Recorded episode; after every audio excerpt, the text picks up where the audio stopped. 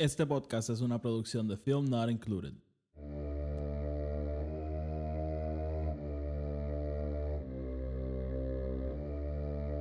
The Force will be with you.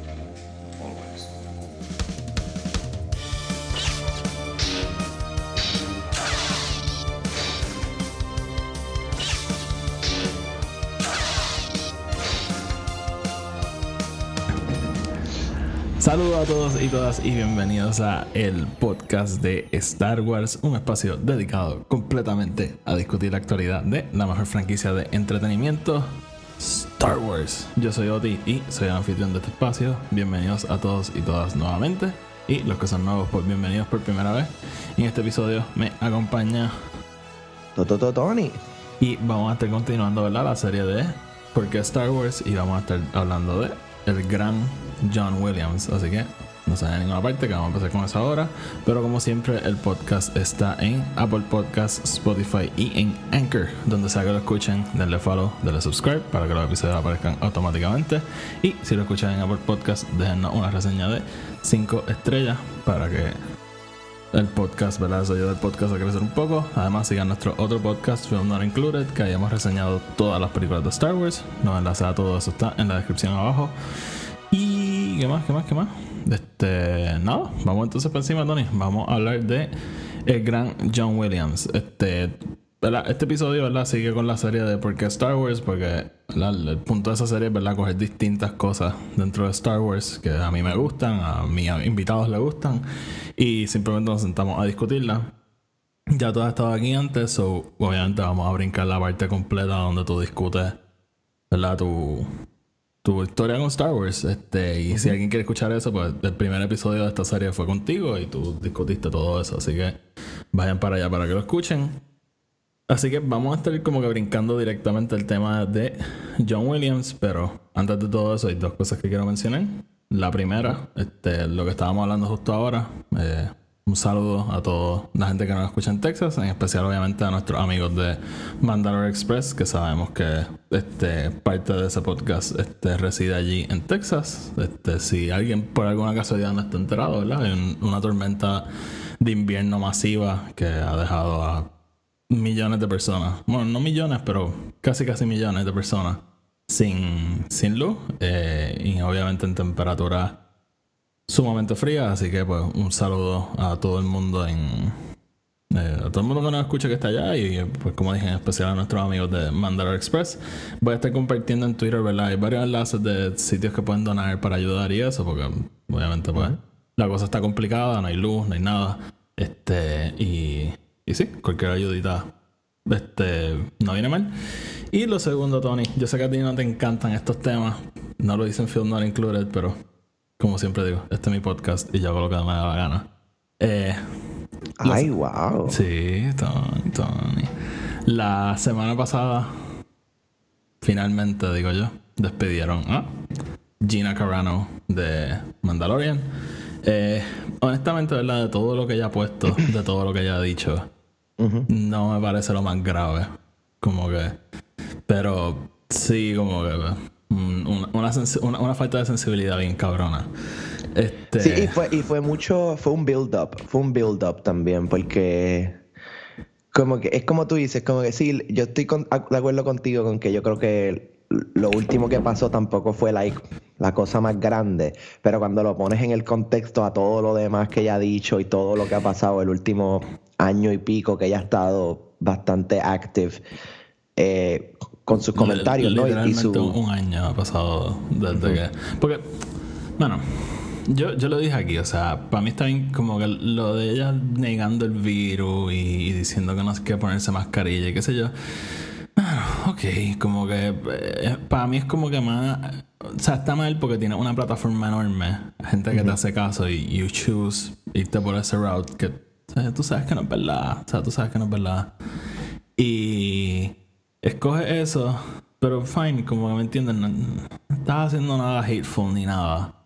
Pero entonces después con la mierda de los trans rights, después con lo de Black Lives Matter, después con lo de la elección dándole cuerda, dándole cuerda, o sea, puñeta. Lo del holocausto Ah, y los judíos, like, it's just no- es, que es el build up, por eso es que digo que es como que cuando lo pones todo, like, se convierte en este snowball masivo que literalmente e- es, como es como con Palpatine y los Clone Wars. Ella, ella tiene una bola de nieve en, la topa en el tope de la montaña y lo tira, pero entonces ella corre al lado de la bola de nieve. Entonces se para frente a ella abajo de la montaña y la bola de nieve le cae encima de ella misma. Sí, es como, o sea, es como que tan frustrante eso, como que. Y, y entonces, pues, básicamente no sabemos muchos detalles porque lo que pasó fue que alguien como que fue a la ocasión pi- pidiendo expresiones como que "Hey, tiene una empleada haciendo estas cosas o qué sé yo, no una empleada, una contratista, whatever. Este, y lo que Employee y, Yeah. y, y básicamente alguien en lo que lo que comentó, hasta donde yo tengo entendido, Gina Carano ya no trabaja aquí.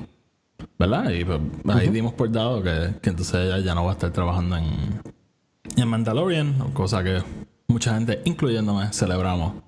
Porque, o sea, ya, era hora. Como que Sí. es alguien que está completamente contrario a, a, a la idea y, y básicamente que representan Disney, que representan Lucasfilm y Star Wars en general. Y- o sea, you just don't fit in, como que punto. It just doesn't, sí. Y- Y, y es bien weird, tú y yo lo hemos mencionado, como que eh, Cara Dune en específico, un personaje que nos gustaba, Ah. un personaje que en verdad nos quisiéramos que el personaje pudiese seguir vivo, pero eh, ya era el momento, like, ya era el Sí. momento de sacar a, a Gina Carano específicamente y like, y he leído un par de cosas sobre un posible recast o un posible esto para las cosas de New Republic y no me, hon- honestamente no me molestaría, tendría que haber, tendría que haber un buen choice, right? Pero es que el personaje fue tan bueno, en verdad. Hay, hay, hay que darle el prop a la, al acting side de Gina Carano, ¿no? Y, y poder decirle, con- hi- hizo un buen personaje y creó un personaje que por lo menos a la gente le ha gustado y, y- y ha tenido una buena acogida. Lo que pasa es que pues personalmente ella, pues ya es otra cosa, ¿no? Eh, Sí, sí. Y Entonces, como que el. A mí, yo lo he dicho, oye, yo no estaba para nada motivado para, para tenerla ella en la serie porque a mí ella no me gusta como actriz, pero a mí me gustaba como que ella en ese rol. Pero lo que tú dices, como que ya, o sea, no había más break. You have to go. Y por un lado, me, yo, yo estoy en el bando de recast, pero a la misma vez pienso que es un no-win situation. Como que, o sea, hay un sector de la fanaticada que a mí personalmente no me importaría si desaparecen y dejan de seguir Star Wars, pero hay un sector de la fanaticada que just would bash y bash y bash cualquier selección que hagan. Lo otro que quiero mencionar. Especialmente si es una mujer. oh, pendejo. Siempre, cabrón, siempre salen con algo. No es que a mí me molesten las mujeres, es que I just want good stories. Así que yo no tengo problema con que haya mujeres en el espacio, pero más porque hay que darle un lightsaber. Porque tiene que ser el personaje principal. Qué pendejo. Este, a menos de que sea republicana, aparentemente. Porque si es Gina Carano, tacho. We're missing out en la mejor actriz que, que ha pasado por Star ahora Wars. todos ellos te leen un fucking Oscar a Gina Carano, Sí, no, puñeta. she was robbed. Ok. No, lo otro, lo otro que quiero decir, mira, yo no soy abogado, soy estudiante de Derecho, lo cual me hace muy pedante.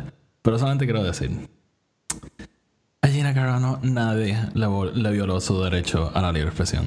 Nadie, nadie, nadie le violó su derecho a la libre expresión. Ella perfectamente lo ejerció. Ella se metió a Twitter, se metió a Instagram y puso lo que le dio la gana, porque eso es lo que el derecho a la libre expresión te garantiza. Y A parlor. y obviamente, o sea, Joe Biden, el gobierno federal ni el gobierno local de ella puede meterse en su casa, arrestarla por lo que ella dice. That's, eso es lo que el fucking primera enmienda dice. O sea, that's what it means. Ahora bien, que a tu jefe no le guste lo que estás poniendo y te decida votar, esos son otros 20. Porque al igual que tú tienes derecho de poner lo que te dé la fucking gana en redes sociales sin que el gobierno te arreste, tu patrono tiene el derecho a votarte por ser un motherfucking cabrón sin que el gobierno lo arreste. Y otra cosa que quiero mencionar, las cosas que dice Gina Carano no son opiniones políticas, ¿verdad? Ella, ella, ella no está hablando de tax reform, no está hablando de healthcare reform, no está hablando de... Ella está fucking flat out siendo una cabrona con la gente, ¿verdad? De... de de la comunidad trans, de, de la, de comunidad trans, ¿verdad? Que siempre han sido parte de Star Wars, está regando fake conspiracy theories sobre una elección que no fue robada, pero ella obviamente, al igual que su grupo, quieren insistir que sí fue robada. Eh, después de un intento, un golpe de estado, ella también le sigue echando leña al fuego. O sea, yo lo siento, eso no son opiniones políticas. Ponerte una mascarilla no, no es una opinión política. El virus existe no, no es una opinión política. Ella estuvo en el show más grande del 2019. eh, tiene esta plataforma eh, eh, 2020. Twitter que está True del 2020. También. Eh, es que también salió en el primer season, loco. Sí, Em, no, pero como los dos años. No, no, no, no, no, no, no. So, está cabrón que la gente está diciendo, ah, like, le violaron el derecho a la libre expresión. No, we didn't. We just. There were consequences a esas acciones, eso es todo. Eh, Y, y le va a pasar a todo el mundo, no solo a- le puede pasar a la persona más bajita en el totem pole que exista, o le puede pasar a alguien very, very top on the line. Like, Sí. it just happens. Pasa, Sí. en todo, pasa en todos los negocios.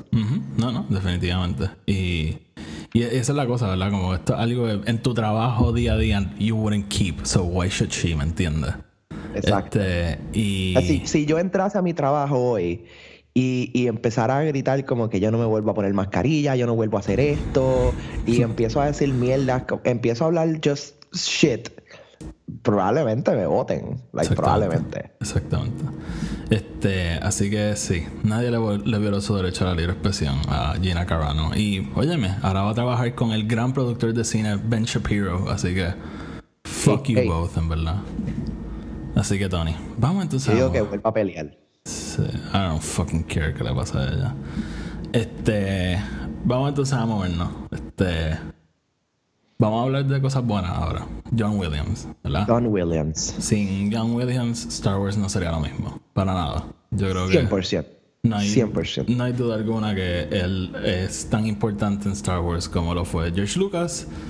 Obviamente, ¿verdad? Y al igual que George Lucas, hay un momento que no van a estar ahí para siempre y ah, para todos los efectos ya vimos lo último de George Lucas, de John Williams en Star Wars, ¿verdad? Porque él dijo que episodio 9 se acabó. Eh, estamos haciendo este episodio porque hace una semana fue su cumpleaños, este y como te dije, ¿verdad? Yo no quiero que John Williams se muera nunca, jamás. Pues, pues, si él quiere vivir 30 años más y hacer la próxima trilogía de él, mira, yo más que feliz. Pero obviamente ya él está up there en los años. Y, pues, ¿verdad? De una forma bien...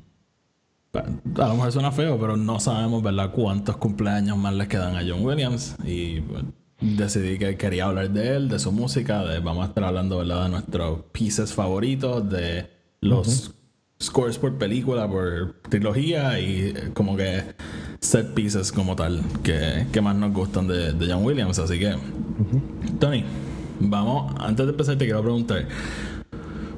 ¿Tú recuerdas como que la primera vez que estuviste aware de como que la música en Star Wars y como que, oh, John Williams y como que lo... lo como todo como que fit in together?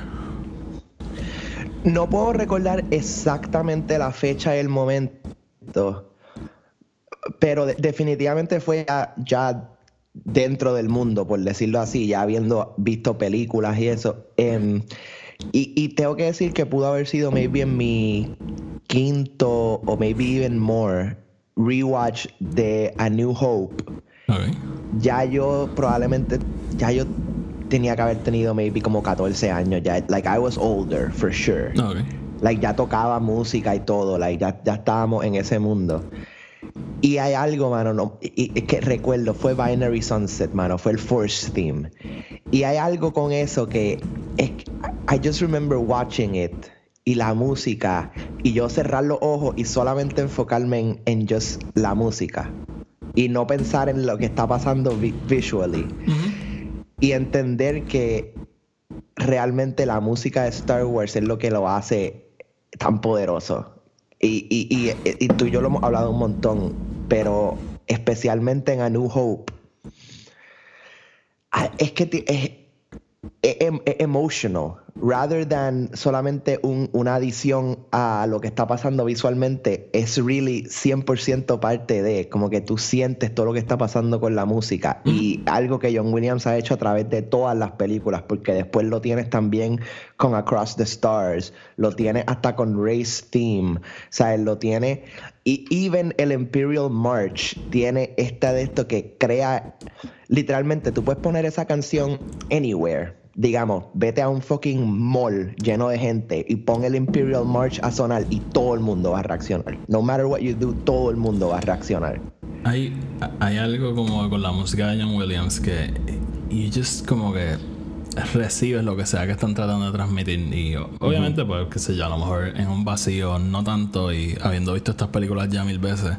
Pero yo lo he dicho antes verdad el, el- ese theme de Kylo Ren es como que just se siente trágico se siente como que como Sí. él el, el, el theme de Rey verdad empieza bien verdad bien bien suavecito y termina como que acabando en, en este orchestral piece bien cabrón, bien similar a Ray, ¿verdad? Está Y ahí- ahí que ves su background. everybody, básicamente.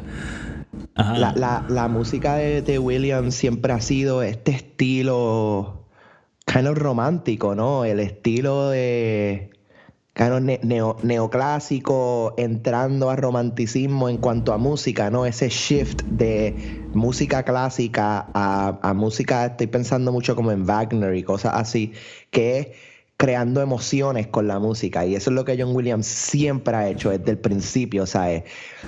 Y hay, hay, y hay películas que hasta lo sienten mal, like fucking el theme de E.T. Es una de la- las cosas más poderosas la, ever, la- ever. la última media hora de E.T. O sea, de que las bicicletas just Espectacular. Es- y, y, y sin la música no sería así de poderoso, jamás sería así de poderoso. no.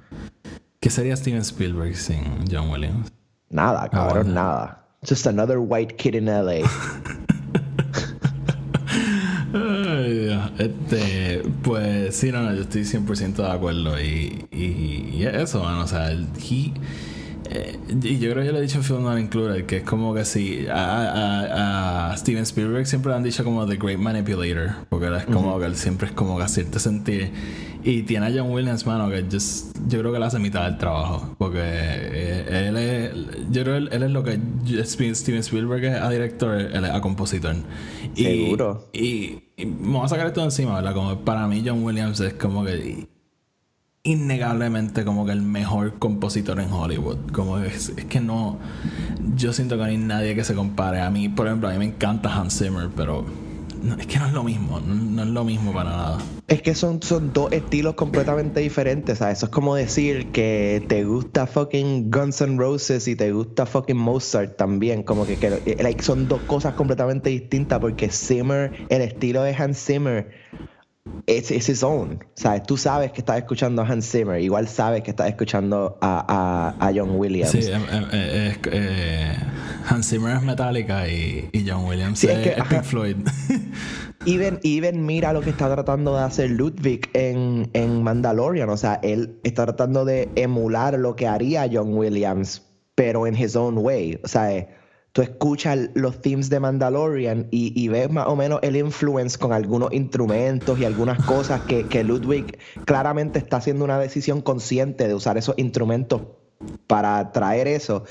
Pero still, es- la música de Ludwig Corazon. O sea, no es, no es John Williams y, tocándolo. y yo creo que Ludwig tiene un estilo mucho más similar al de, al Hans Zimmer que al. Bueno, hizo Tenet. Bueno, es hizo Tenet y todo el mundo Hans Hans Zimmer, bueno, Hans Zimmer lo ha, lo estuvo entrenando bastante, o sea, él estuvo haciendo música con él. Ah, Ellos hicieron, Eh, eh, eh, ellos hicieron Batman v Superman, yo creo. Ha- Hans Zimmer no estaba con él mientras ellos hacían Tenet. Sí, él que estaba, él estaba para Tenet y, y Hans Zimmer también lo trajo cuando hicieron Dunkirk. Este, si no me equivoco, Hans Zimmer trajo a Ludwig Corazon cuando estaban haciendo Dunkirk. No, ok. Pero. Porque pero yo nada. sé que la- él, ha, él ha estado entrenando a, a Ludwig Corazon y a Junkie Excel a como que más o menos hacer cosas como él las hace. Em. Qué interesante, trayendo new people into the fold. Great teacher. Great teacher. Great teacher, great teacher. Sí. Este, so, nada, como que, ¿verdad? Hay una, una pequeña introducción. Ah, el gran John Williams. Tony, vamos a hacer algo, vamos a ir como de trilogía por trilogía, trilogía rapidito, hablando ¿verdad? en términos generales de la música, empezando con lo... Vamos a empezar con lo original, vamos a empezar con lo original. Eh, Yo creo que de todos, ¿verdad? El- específicamente New Hope es como los scores más simples porque obviamente, o sea, literalmente estaban empezando su carrera. Pero a la medida que van pasando las películas, yo siento que se van poniendo hasta mejores y mejores. Eh, obviamente, el, el Star- el New Hope introduce, ¿verdad? El Force Theme. Que, by the way, originalmente se llamaba eh, Obi-Wan's Theme. The Ben Ben Kenobi theme, Sí. yeah. Este, obviamente introduce el theme de Star Wars, el este, tiene una secuencia que a mí me encanta, que es la del throne room scene, este, que realmente, o sea, es el starting point y de aquí, de, el, resto de los scores salen de aquí. Empire Strikes Back nos introduce ya como que themes un poquito más épicos, como el de Yoda, que a mí me encanta, el, el Imperial March empieza ahí. Ajá. Eh, si no me equivoco, el, el de Honey Leia también. Este. Eh, sí, sí. En, en Empire Strikes Back. Después Return of the Jedi. Estoy pensando a ver si introduce algún theme nuevo. Ahora mismo no me acuerdo, pero hay uno que a mí me encanta, que ahora mismo no puedo emular. Que es como que el.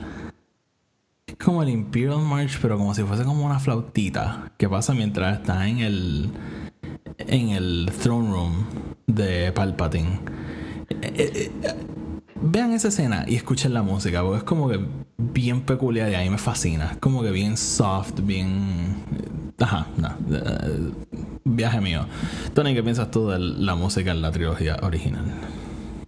So, sí, so, es, es como tú dices, esto nos da esta introducción, ¿verdad? Este mundo completo. Y John Williams hace el trabajo perfecto en darnos la música para este mundo.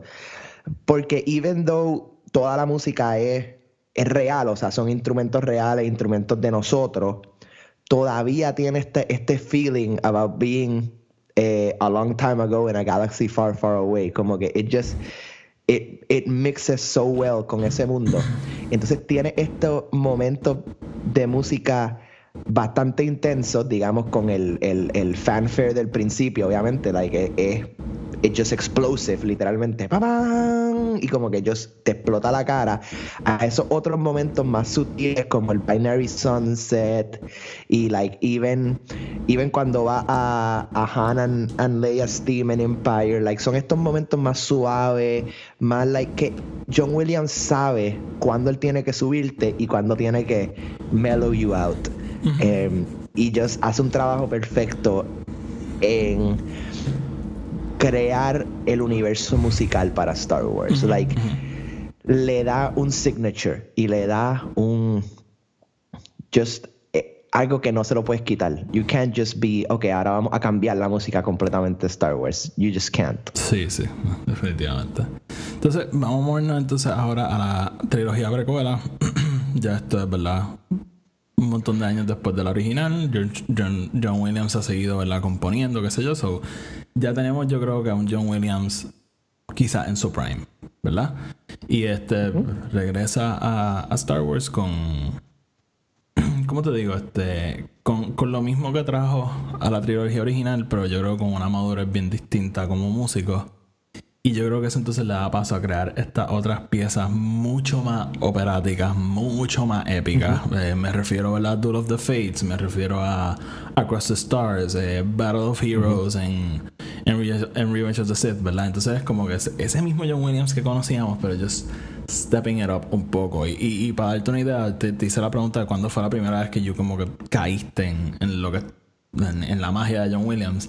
Para mí fue la, primera vez que vi Revenge of the Sith. Me acuerdo que salí de ese cine y yo tenía el, el Battle of Heroes en la cabeza. Como que a mí eh, es, esa pieza de música específicamente como que me impactó tanto y tanto y tanto. Yo me acuerdo que, que yo como que eh, después como en, en casa con, yo tenía los lightsabers y yo tenía un primo que yo le daba un lightsaber y yo como que ok, vamos a pelear. Y, y como que nosotros cantábamos como que la melodía de esa canción mientras peleábamos porque it, was just tan y tan cool. Este, y, y, y- y de hecho también, yo me acuerdo cuando yo tenía una cuenta de iTunes y yo como que tenía un gift card y lo usé para comprar este esa canción específicamente. De, de Revenge of the Sith. So, a mí como que eso, espe- específicamente en esta trilogía, como que me marcó un montón y después como que pues, conscientemente viendo las otras películas, el Duel of the Fates, pues como que también te impacta, el Across the Stars te impacta también, el, el theme de Palpatine, por ejemplo, que lo vemos en Revenge, en Revenge of the Sith, como que empieza a estar un poquito más pendiente de todas estas cosas. So, yo... Sí, y, y igual que con lo que está pasando con las películas, right? Que básicamente George doubling down on his story y, y dándonos, ¿verdad? Lo que él nos quiere contar en, en un aspecto mucho más grande, porque la, las las, la em, trilogía original todavía tiene este feeling de ser bien, bien close, you know, son nuestros tres personajes principales, la que estamos siguiéndolo, y that's the story that we follow. Y aquí ya estamos en un universo mucho más grande, mucho más sea, estamos en The Republic, todos los Jedi, The Jedi Order, all this stuff. Y John Williams hace lo mismo. John Williams dice, pues let's double down. La música va a ser más intensa, más instrumentos, más operática, más fucking sinfónica. Y se nota, se nota desde el principio. Eh, y just... Es, es John Williams, cabrón. Es que no hay hay veces que uno trata de explicar y decir, ah, you know, es que el tipo tiene esto. Es, que- no, es bueno, John eh, Williams. That's es all you es have to bueno, say. John Williams es, es bueno. Eh, sí, como que ese tipo tiene, tiene talento. Tiene talentito. Sí. Este, sí, no, a mí. Yo, creo que. No, no. No sé si la puedo rankear así, pero. Yo aceptaría un comentario de que los prequels tienen la mejor banda sonora, porque quizás sí, quizás sí. Este. Yo, ¿verdad? Moviéndonos ahora a la, a la trilogía secuela, regresa John Williams y básicamente es su, su swan song, ¿verdad? Es su despedida de Star Wars, a la misma vez, curioso porque su regreso a Star Wars, pero este tenemos entonces en, en esta era, yo creo que ¿verdad? coge todo lo que ya trajo Star Wars y just un, un send off.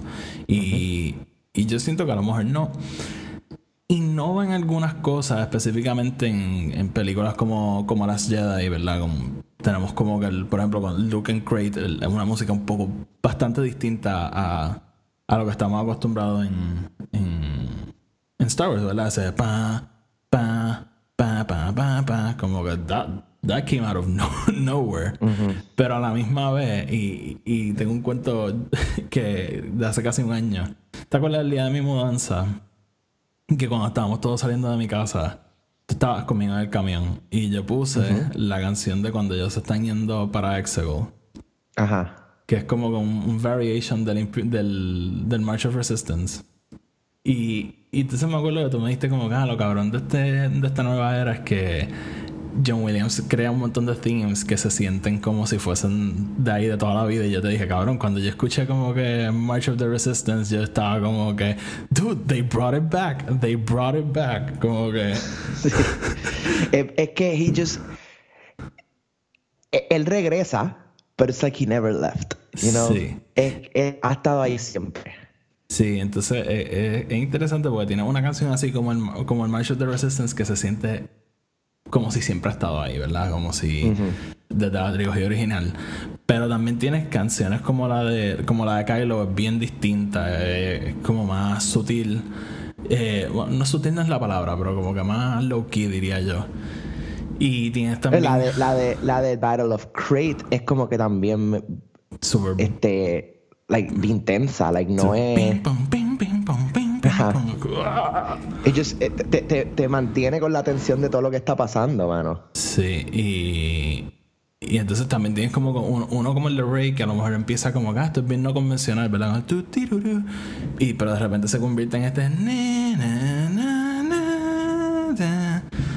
que es como Y, que eh, yo creo que John Williams tiene una manera de demostrar la personalidad y los character traits de ciertos personajes within the music. Y con Ray lo hace espectacularmente porque es todo about, huh, what, what is this? What Que- could this be? que, que, que no sé si sabes que él originalmente solamente quería hacer Force Awakens y después dijo que lo iba a seguir haciendo porque él no quería que nadie scored a Ray que no fuera él. So, No me sorprende, no me y- sorprende. dude, es que eh, honestamente, eh, eso es un theme que a mí honestamente al principio como que no me... No es que no me gustaba, pero era como que no, no conectaba tanto conmigo, dude. Y ahora es como que that's the theme, ¿me entiendes? Como que... Sí. Y, y es que también it verges off en tantas cosas como que los Jedi Steps al final de Force Awakens, ¿verdad? Una variación Yeah. del, del theme de ella. Como que, sí, eh, yo creo que es de los mejores, honestamente. So, Tony, vamos, ¿verdad? Ya, ya dimos un overview en general, vámonos un poquito más específico. ¿Qué película, o dos preguntas, qué trilogía y qué película tú crees que tienen la mejor banda sonora overall? No tiene que ser una película dentro de esa trilogía. Yo creo que la mejor trilogía es la precuela en cuanto a la banda sonora. Y la mejor película, yo sigo pensando que A New Hope. Solo pues que esa introducción, ese, ese first time that we have them. Y even si tú vas atrás y escuchas esa música ahora, todavía tiene el mismo poder y, y la misma, the, the same passion que la escuchas la primera vez. Todavía la tiene. Sí. Sí, me gusta, me gusta esa contestación. Yo vo- voy a hacer un switcheroo. Eh, voy a decir que sí. La, la, la precuela tiene la mejor banda sonora. Es que pensándolo, ¿verdad? Como que just el, el epicness de la, de la trilogía precuela, ¿verdad? En, en cuanto a la música. Pero sigo, mano, desde que la vi y, y todavía. Last Jedi tiene mi corazón con el, con el score. Como que es que todo, o sea, el, el- el- todo lo de Crate. eh, después la secuencia en, en, el, en la pelea de Throne Room entre Kylo, eh, Rey y, los y los Praetorian Guards. de la- Las secuencias de, de Kylo con Snoke. Tenemos esta música super ominous detrás de todo. eh, just como Drew, ya lo mencioné, pero la de Battle of Crate a mí me encanta. Like, it's just, Sí, es ah. tan épica. man. Sí, ¿no? entonces ahí tiene el theme del Millennium Falcon, el tan, tan, ta, ta, ta,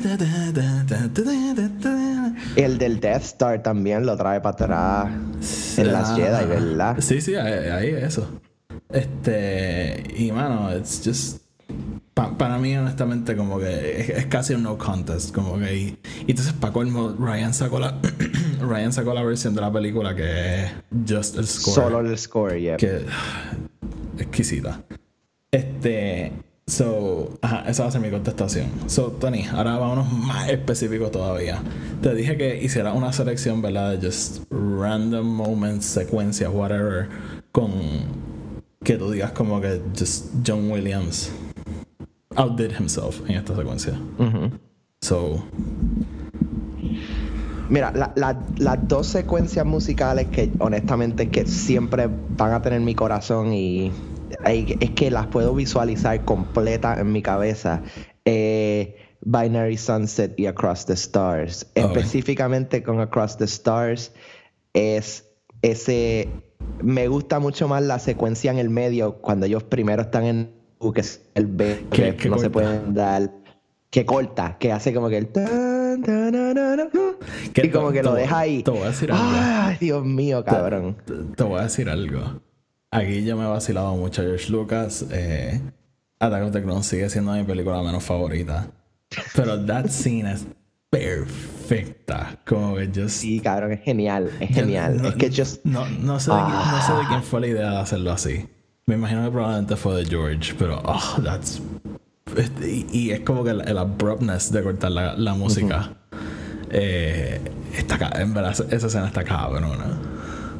Y entonces lo que a mí me encanta de Binary Sunset es la idea de que, you know, todavía nosotros estamos en, qué sé yo, los primeros 20 minutos de la película cuando pasa lo de Binary Sunset. No, ni conocido, todavía, no ha pasado ajá, todavía nosotros, ajá, no, no ha pasado casi nada. Like, pero nosotros ahí sabemos que ese es el momento que Luke está como que tomando su decisión consciente de la que, qué es lo que él quiere hacer.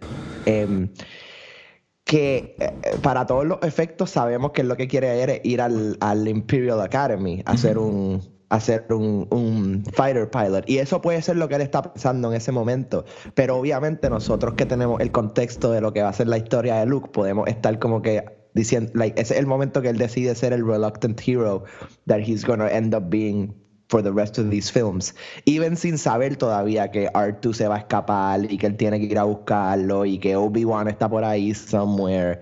Él no sabe nada de esto. Él todavía está como nosotros. Y lo que a mí me gusta de esa canción es que te da este feeling, ¿verdad? De misterio, de like, you know, where are we in this universe?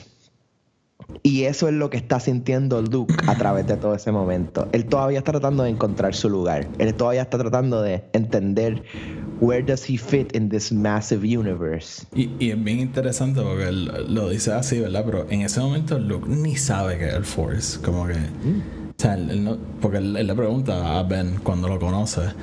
Y él no sabe nada de lo que está. Él, nos- él es 100% nosotros. Este le está entrando a esta historia desde seco. Él no sabe la situación. He's just a fucking moisture farm, farmer from Tatooine. Sí, ¿no? De He acuerdo. can barely speak basic. Este, no, bueno, y obviamente, o sea, eso sigue siendo como que para mí uno de los mejores momentos en Star Wars y, y- y en el cine como tal. O sea, ese pairing de just. Es literalmente John Williams, Mark Hamill y, y George Lucas en esa escena. That's all it is. Y it's perfecto, o sea. Y es tan simple también como it's, it's the little things, man. It's the little things. Mano, little pues, things. en, en mi caso, vuelvo a traer Battle of Heroes. Este. eh, eh, es que. Yo, yo estaba viendo la- las precuelas otra vez, no hace tanto.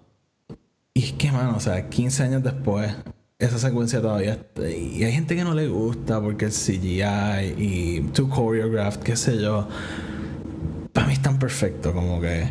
El. Obviamente. Dude.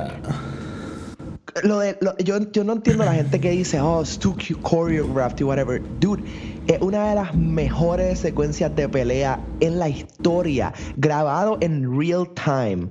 Prácticamente casi todo es practical effects, o sea, en cuanto a lo de la pelea. eh, obviamente todo lo del lava alrededor de ellos, of course es CGI, pero Cabrón, es una pelea real fucking time, cabrón. Like, ellos mismos están haciendo todas esas acciones. Like, ay, cabrón, queda perfecto. ¿Has visto todos los videos de ellos entrenando para la pelea? Sí, sí, sí, sí, sí, sí. Es fucking genial, cabrón, es fucking están en- genial. Todos están en behind the scenes de. Sí. de It's just- ellos entrenaron como seis meses para hacer eso, cabrón. Sí, no, no, en verdad es intenso, es bien intenso. Este, y, y es lo que te digo, mano, desde que yo vi esa película, esa secuencia me impactó específicamente por la música. Obviamente, visualmente todo lo que está pasando es espectacular. Y, y yo sigo insistiendo, mano, el CGI de Mustafar, oh, perfect. Como que. Eh, 100%. Sí, como que it, it holds up. Y. Mala mía. Este. Y es como que el. Y, y también es la progresión de, de la música en esa secuencia, ¿verdad? Porque empezamos. Este, ¿verdad? Bien orchestral, qué sé yo, pero después acaba con, con las voces y, y el coro, y es como que. este. Pero dice que George, George, básicamente lo que George le dijo a John Williams es que él quería una versión negativa de Duel of the Fates. Como que él quería, like, él quería lo opuesto a Duel of the Fates. Como que just a- an evil version de Duel of the Fates. Y eso es lo que tienes con esta canción. Es just. Ay, mano, just epicness. Y- pure y- epicness. Y se siente como una evolución de, de Duel of the Fates. Genuinamente. en. Ah, ¿qué qué te iba a decir? Ah, ok. o- o- otro momento que a mí me encanta es. eh, yéndonos un poquito más a Empire Strikes Back. Este. El, el Yoda's theme. el na, cu- cuando él levanta el X-Wing, que obviamente después hacen un callback en, en Rise of Skywalker, pero como que todo ese. Como que el, el theme de Yoda por sí, para mí está super underrated porque está brutal.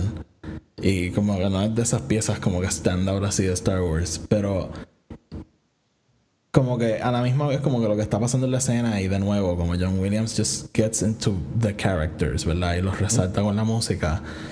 Y entonces después tienes como que ese callback en Rise of Skywalker, como que a mí, a mí honestamente como que me emociona mucho más ahora, como que just saber que va a haber un payoff a eso eventualmente. Y mucha gente lo vio, ¿verdad? Como un, como un fanservice innecesario, pero yo siento que es como un payoff de, Claro. de todo lo que pasó en Empire. So, eso es algo que, que, es- que también me gusta un montón. Y, y obviamente, pues no menciono el Binary Sunset porque ya te lo dijiste.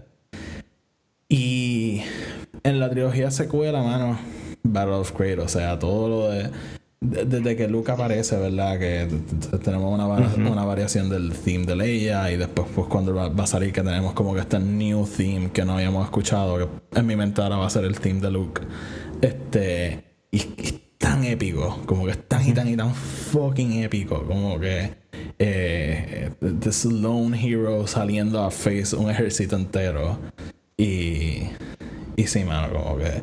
Ese está cabrón y... Y también me encanta el de, al, al final de Rise of Skywalker, cuando llega Rey y se encuentran con todo el mundo y como que se abrazan, ¿verdad? Como que se last hurrah. Como que también este, tiene como que distintos things metidos ahí. Que yo creo que también es bien efectivo. He he visto mucha gente diciendo que no, pero a mí me gusta un montón. Este. Y sí, mano. Este, básicamente yo creo que ahí yo cubrí los, los puntos que, que más quería cubrir. Te pregunto, Tony, ya. Este. Para todos los efectos, John Williams está retirado. Eh, Sí. yo soy creyente que, eventualmente Star Wars 10 al 12 van a venir sooner or later.